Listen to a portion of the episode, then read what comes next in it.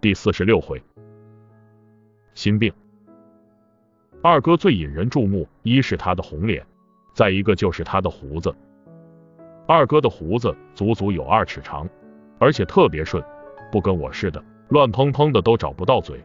当年二哥在曹营的时候，上朝的时候，皇帝看见了，忍不住赞了一句：“真乃美髯公也。”虽说当时的皇帝只不过是一个摆设，但毕竟也是皇帝。说的话都是金口玉言，于是美髯公这个称号不胫而走，天下皆知。二哥对自己的胡子异常的珍爱，每日都要细心的梳洗理顺。一般人洗脸很快就完事了，二哥洗一次要半个时辰。每到冬天，他还要给胡子带一个特制的口袋，两边有绳系在脖子后，因为冬天气候干冷，胡子特别容易掉。不过二哥由于名气大。走到哪里都有百姓夹道观看，更有顽童冲上来撕扯胡须。按说胡子掉几根没什么，可到了二哥这个年龄，当真是掉一根少一根了。于是二哥走到哪里，一般都左有周仓，右有关平。他们不是保护二哥，而是保护二哥的胡子。说起来也好笑，有一天吃饭，我看着二哥的胡子，忽然想到一个问题，于是就问二哥：“你睡觉的时候是把胡子放在被子里面还是外面啊？”二哥愣了一下，歪着头想了半天，然后说：“我还真没注意呢，你等我今晚回去留意一下，明天告诉你。”第二天一早，我发现二哥的眼睛红红的，我吓了一跳，连忙问他：“怎么了？是不是嫂子死了？”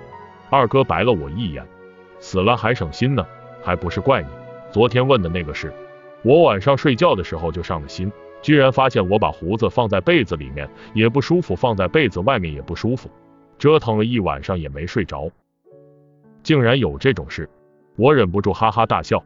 正这时，军师来了，他听完以后也忍不住笑了，然后对二哥说：“云长啊，我给你讲个故事，说有一个老和尚和一个小和尚一起过河，恰巧遇到一个女人也要过河，女人都是三寸小脚，过河不方便。”于是小和尚就犹豫了，因为出家人是不近女色的，但出家人又要以慈悲为怀，正犹豫呢，忽见老和尚挽起裤腿，背起女人就走。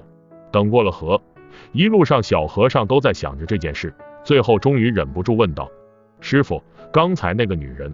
老和尚微微一笑，说了一句：“我都已经放下了，你还放不下？”军师讲完了以后，我和二哥都有点纳闷，这跟胡子有什么关系？军师接着对二哥说：“你睡不着，是因为心里想着胡子的事。其实放在里面，放在外面，都是个习惯的问题。你这一追究，反而觉得不舒服了。你索性把它放下，今晚回去倒头就睡，什么都不要想。早晨起床时，你再看胡子在外面还是里面。”二哥连声称是，眉开眼笑的走了。晚上我抱着酒坛子，即将入睡的那一刻，想着军师白天讲的那个故事。